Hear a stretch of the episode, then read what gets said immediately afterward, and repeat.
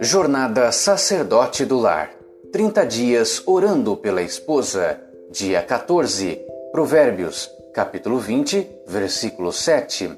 O homem justo leva uma vida íntegra. Como são felizes os seus filhos.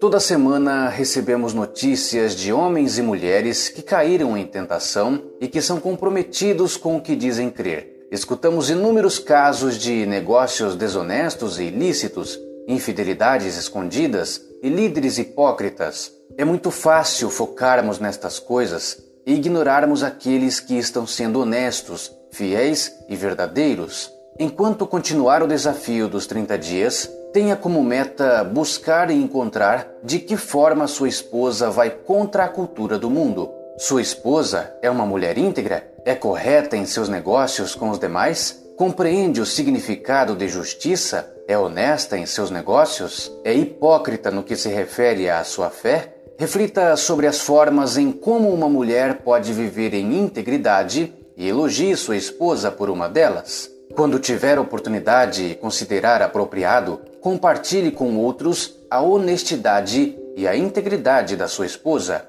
Ora mais ação igual a oração, integridade Dica 14. Confiança é conquistada, construída, estabelecida e merecida. Tenha em mente que a quebra da confiança nasce nos pensamentos e esteja pronto a escolher o tipo de pensamento que você alimenta, pois serão eles que ganharão força e tendem a se tornar realidade.